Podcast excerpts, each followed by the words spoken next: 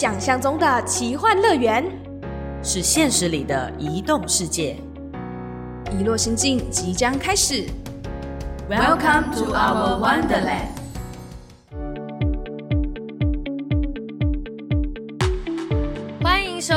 收听《遗落心境》，我是主持人小植。我是主持人豆腐。豆腐，我今天啊怎么说呢？每次跨时差或跨域录音的时候呢，我都觉得眼睛为盲，而且今天认真盲，你知道为什么吗？我当然知道，你们一进来就和来宾先来做个干杯的动作，当然忙掉了。没错，上次我们在跟 Jerome 录音的时候，我们就说，哦，小植今天录音录到太累，下班回来，然后眼睛晃神，看不到电脑的音波。今天更扯，眼睛看不到音波就算了，还喝梅子酒跟来宾干杯，然后直接说，哦，那待会应该可以语无伦次，放心 talk。没有地图的旅人计划怎么会变成这样呢？我从来没有想过会直接变成有酒精的气话。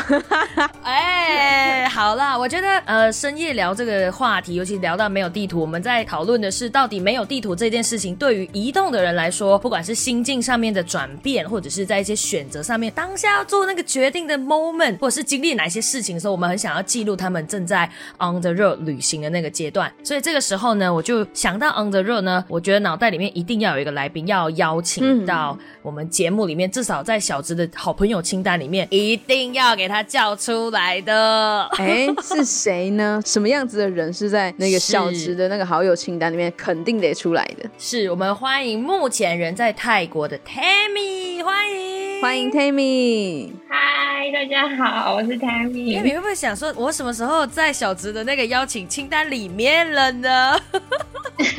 哎、其实你听到很多人就是邀请你来录节目的时候，你大概会有什么样的想法？还是说要来在节目上面强调说小植是第一个来邀请你的呢？来，赶快讲，赶快跟大家讲。你是第一个邀他喝酒录音的。感觉倍感荣幸。好了，赶快回来，回来，冷静一下，不然那个听众一觉得说一开始就在耍宝，就呃不会蛮符合我们节目的人设，没有啦。好，我们先跟听众讲一下 Tammy 目前人在哪里呢？泰国，嗯，这边要跟大家分享一个很有趣我自己的观察是，你在泰国的裸泳，虽然我对这个地方不是那个裸泳哦，就是呀，就是不是那个裸泳，对这个梗很烂，我知道。哦，我懂 在泰了国，裸泳，是超慢懂。真的，我已经不是那个罗勇了。哎、这个笑话其实是 Tammy 跟我说的，对不对？对，有没有真的裸泳就不好说了。你在泰国这个要先跟大家分享说，哎，目前在罗勇当英文老师嘛。那我比较好奇的是，在出发去泰国之前，在罗勇之前，之前在台湾的工作会是什么呢？呃，我在来之前一直都是自由译者，就是在做翻译的工作。自由译者，我好像第一次听到，我好像比较常听到的是翻译这件事情，它是一样的吗？基本上就是做翻译，只是我算是就是自由业，就是所谓的 freelancer，就哎没有一个固定的公司、固定的老板这样。哦，了解。哎，你这样做做多久啦？就是以这种自由译者啊，然后自己结案的状态。应该算到现在有三年了，二零一九年开始。所以大概两三年的接案工作嘛。那最早是从如果两三年我这样推算，因为我们年纪相仿哈，我们年纪相仿，嗯所以大概最早是在大学时期就开始接案吗？还是说可能毕业以后？其实，在大学时期就已经有偶尔接个案这样，因为我自己是外文系的，所以就会有一些管道。然后刚刚说的一九年是真正硕士毕业之后，就是踏出社会，然后就是做一个全职的译者这样。哎，你当初为什么会想要结案呢、就是我自己发现，我之前在读研究所的时候也有做过类似就做办公室的工作。那我自己发现我的工作习惯比较没有办法，就是感觉到旁边有人在看我。虽然我知道没有人在看我，但是 但是我真的不喜欢那种感觉，所以我就是比较需要一个自己独立的空间，做自己的工作，这样嗯就会比较有效率。OK，哎、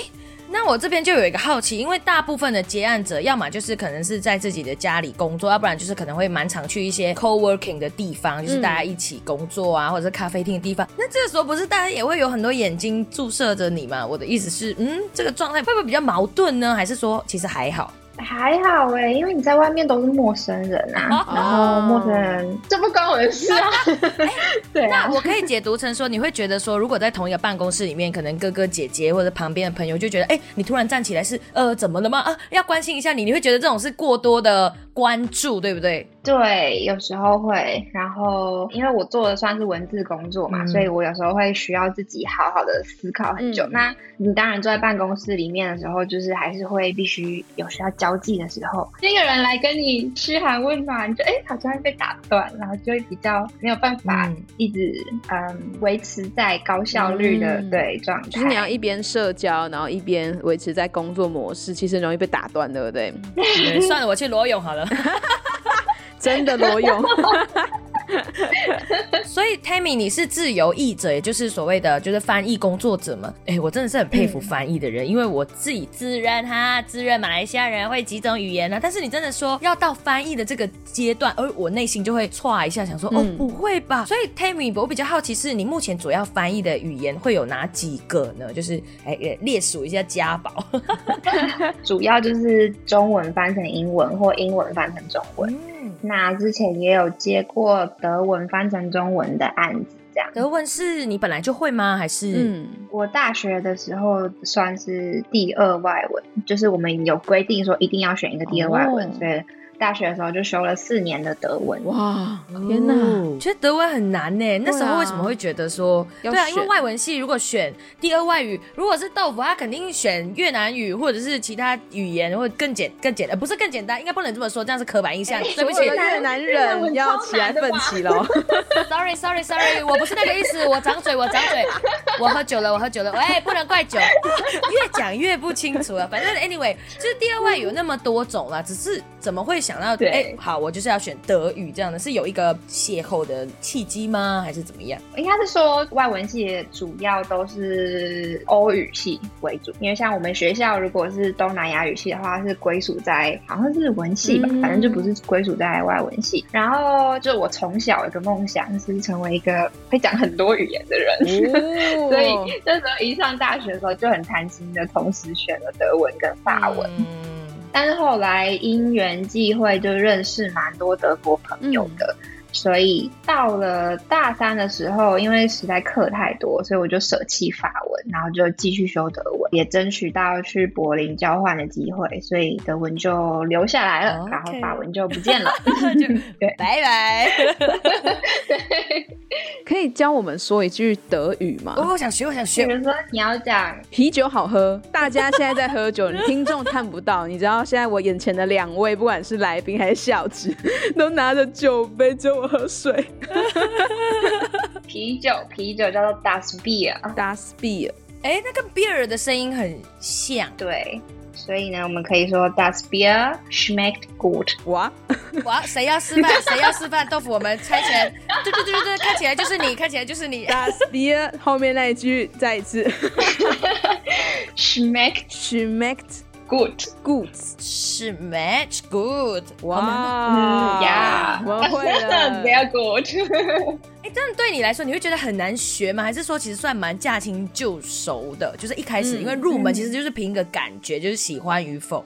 记得那时候在同时学德文跟法文的时候，都有遇到一些瓶颈。但是我觉得德文比法文好学的地方在于它有很多规则，但是法文有很多规则和很多例外。哦，例外太多了。对，所以就是德文，就是我只要背好规则就好了。OK，那以 Tammy 就是目前，因为你是一个自由译者，然后其实你会德文，会英文。等于说你算是一个多余的那个翻译工作者来说，那你大部分接的案子邀约啊，你是以英文的为主，还是以其他的呢？目前是以英文为主。我觉得台湾还是主要比较需要的语种还是英文。哦，大多数的英文翻译的案子啊，他们都会是什么样子的？像如果是以豆腐现在脑中浮现的翻译，可能就是翻译书本啊，或者是说翻译一些网络上的文章。还是说，他还是有其他的形式，或者是翻译工作者很常需要去做到的？嗯，其实分的很细，就是如果你是做接书籍的。那你可能就是会一直接书，但是可能也会有一些，比如说像是影视翻译，我之前也有接触，就是比如说把电影英文字幕翻成中文字幕这种。嗯，那嗯，他们的需要注意到的美感就比较不一样，所以如果专门是做影视的译者的话，可能主要就是接这一块。那我之前是两边都有涉猎这样。那你自己比较喜欢哪一个类型的翻译工作呢？当然不能这样说，因为这样子的话，金主爸爸听到他以后就说：“啊，好，那你不喜欢我就不要。”那多多益善哦，我来帮你解释一下，这种坏人就交给我来做。有钱都好说。各种邀约欢迎请洽 Tammy 哦，只是一定会有一个比较偏好啦，像比如说小芝，我如果在做广播节目或者是在做 podcast 这种声音创作，总会有几个比较熟悉的议题是很感兴趣，想要一直挖掘的这样。我现在主要接的呃领域，主要是以。艺术方面为主，就是会跟一些，比如说艺术家或者是美术馆接触，比如说是国外的艺术家，他们的那个作品介绍啊，还是一些策展的论文之类的，就要翻成中文，或者是中文的要翻成英文之类的。我现在觉得很有趣，因为你可以学到很多新的东西，接触到很多不一样的，比如说摄影的领域，或者是一些绘画啊、现代化啊各种。所以目前做的很开心 哦，我感受到一个就是自由译者的那一种热情所在啦。不过因为刚好你刚刚说二零一九年毕业以后就开始陆陆续续在工作嘛，可是其实那时候也是疫情潮，我们说疫情潮其实也蛮大的，伴随着是所谓的裁员期。那个时候，Tammy 观察一下你身边的，可能也是在念外文系的朋友，大部分会选择说，OK，好，那我们先就是可能都在固定的公司工作或企业上班，还是说，其实呃，语言翻译这件事情啊，这个专长其实还蛮有可能转成用数位的方式，是这个性质比较合适。你自己是怎么看呢？从我身边我同学来看的话，对，因为那个时候大家可能都刚研究所毕业之类的。那可能对于刚毕业、刚出社会的人来说，会觉得是直接进入公司算是一个磨练。嗯那也会比较稳定，所以那时候可能我身边的朋友如果走翻译这条路的，大部分其实都是进公司这样。哦，翻译的公司是类似像出版社那样吗？还是说其实有非常非常多不同？很多哎，其实像是比如说游戏公司，游戏因为它大部分都是不只是台湾开发者，还会。很大量需要跟国外合作啊嗯之类的，所以像比如说我知道游戏公司，他们常常就会有自己 in house 的啊翻译这样。哇，这个有点意料之外，看来我们真的是自以为是，以为都在出版社开玩笑，我们的知识盲区。Kami 自己觉得说，语言翻译这件事情确实有比其他的工作性质来的适合转成用数位游牧或者是自由结案的方式吗？你自己的感觉？对于我来说的话，我觉得这件事情还蛮自然的，因为我就是需要一台电脑，然后网络，基本上就可以工作。然后跟客户，像我接案的时候，我跟客户通常都是用 email 来往，或者是 line，就是各种通讯软体，所以基本上我不需要固定在一个地方。哎，我觉得这应该是蛮多，就是现在年轻人向往的生活。那可是现在我们的 Tammy 在泰国，他担任英文老师，这个算是一份正职吗？对，目前是双期的概念，就是有个正职，然后另一方面还是有在边接案。同事之间呢，就是比如说有些同事，我们都会有时候啦，我在工作的状态时候，我会竖起一个屏障，没事别找我，所以整个办公室会显得很冷冰，就是每个人都在做自己事，不想讲话。但有时候在某一些工作氛围，这个也不会只是指在台湾或泰国啦，那就会是比较欢乐的。那 Tammy 自己在泰国目前当老师，这样子的一个氛围里面工作是怎么样的呢？我觉得可能比较偏前者哎，因为大家真的很多事情要做，而且大家可能就是需要专注的时候就比较不会讲话。但是大家同事，比如说就是我们中午大家都一起吃饭啊什么，就可以很开心的聊天，然后或者是因为我们这边是寄宿学校。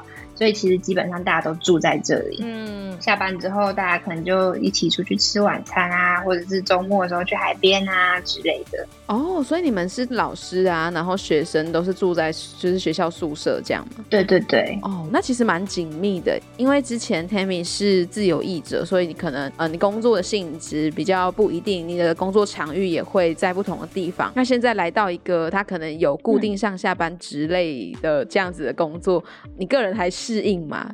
目前可以。如果你在几个月前问我的话，哎，有没有一个 moment，就是说啊，我怎么为什么会在办公室觉得我自己好没效率等等的，会有这个 moment 的时候吗？这个频率高吗？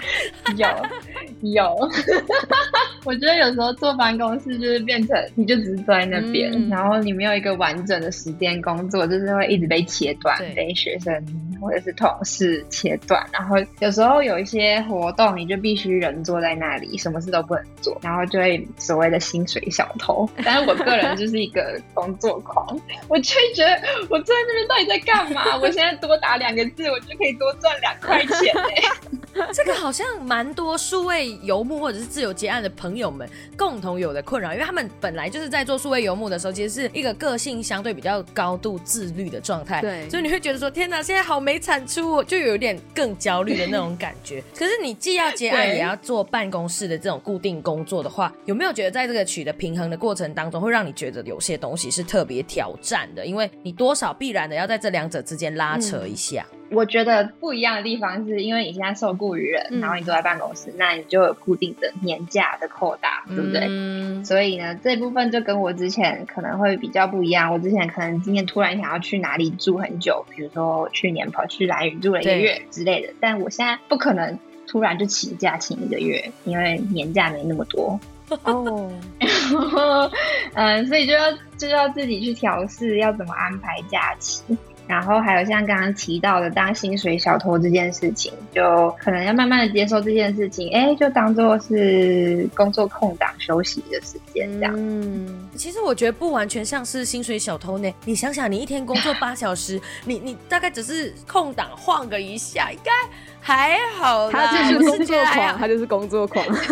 OK，就是没办法。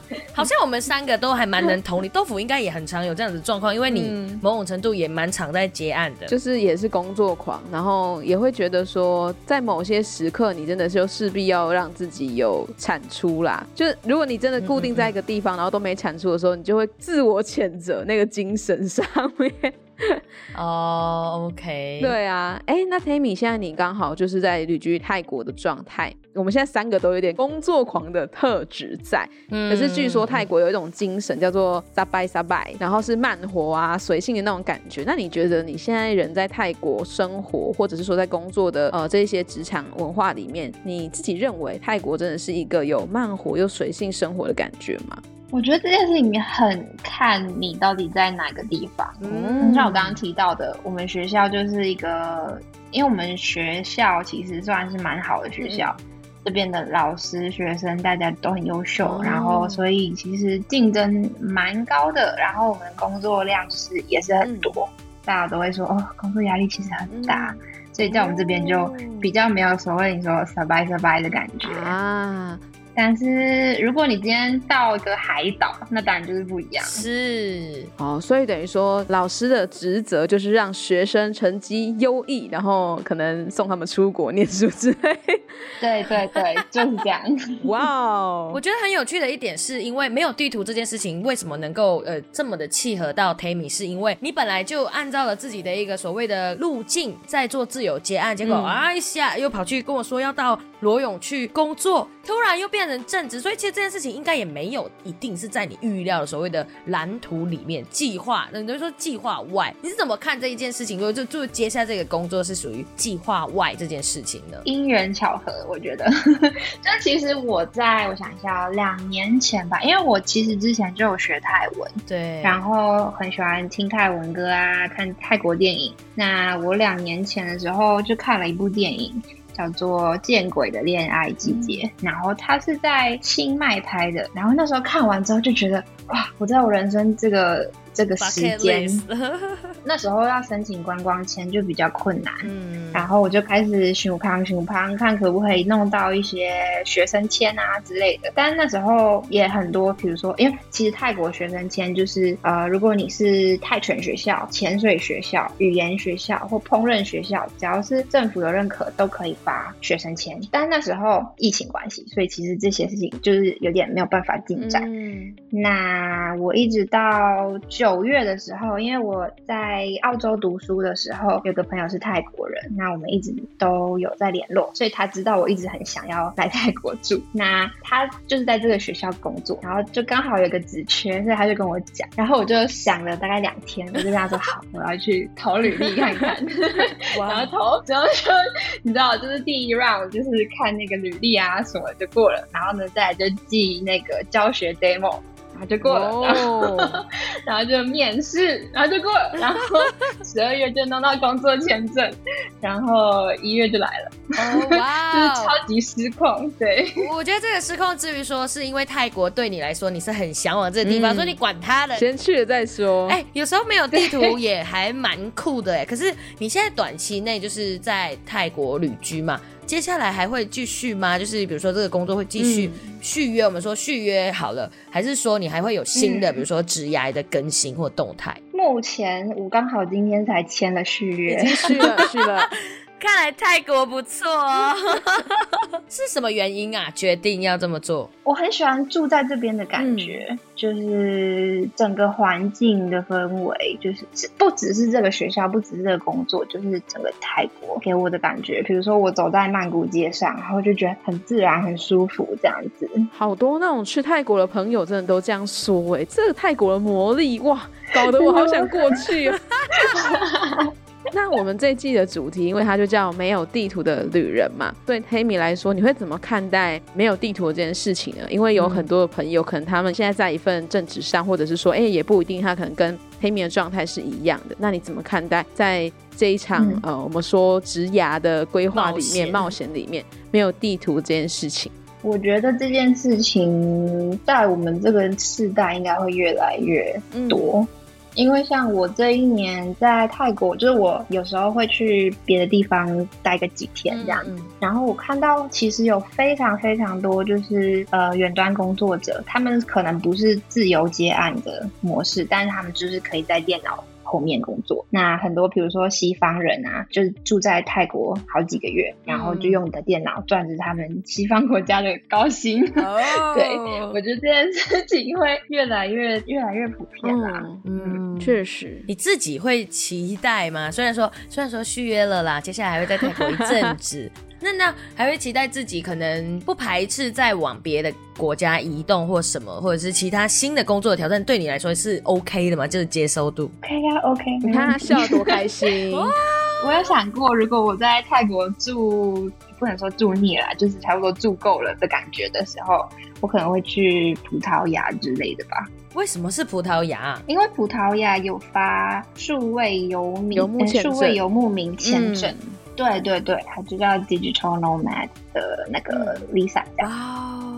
我觉得很每个来宾来从从第一集的 Jerome 来到，因为 Jerome 现在人在美国旅居嘛，他跟你一样也是拥有一个正职的工作，但是就是跨域，他属于是他针针对没有地图这件事情，他可能是在学经历上面的跨度，从人文转到资讯。那 Tammy 的学经历一样，就是因为你对翻译，我已经感受到极高极高的热热情了，这个可能要开另外一集专门聊翻译才可以讲到。但是整体来说，你就是学经历差不多，就是一一路这样子走过来，但是是越越来越热爱，然后热爱到跳到另外一个地方，也不排斥说喜欢另外一个国家，然后要去那里居住，然后就跳到那里去了。这件事情对我跟豆腐来说，好像也是一个新的感受，对不对？我觉得你能够持续这么久的热爱，真的很不容易。天哪，我是在讲我自己很花心吗？对这个 专长的部分，好啦，我们我们今天话题聊多了，其实听了很多关于 Tammy 的分享。如果想要解锁更多就是 Tammy 在泰国的故事的话，欢迎大家就是听完这一集以后呢，赶快留言私讯告诉我们，来跟 Tammy 敲我一下泰国的那些事，这样邀请一群朋友来跟我们分享说旅居在那边的生活。所以，我们今天这一集没有地图的旅人，感谢 Tammy 做客我们空中啦！记得按赞、留言、订阅、追踪 Podcast 起来，然后也不要忘忘了给我们五星评价。谢谢 Tammy，我们下次见喽，拜拜！谢谢，拜。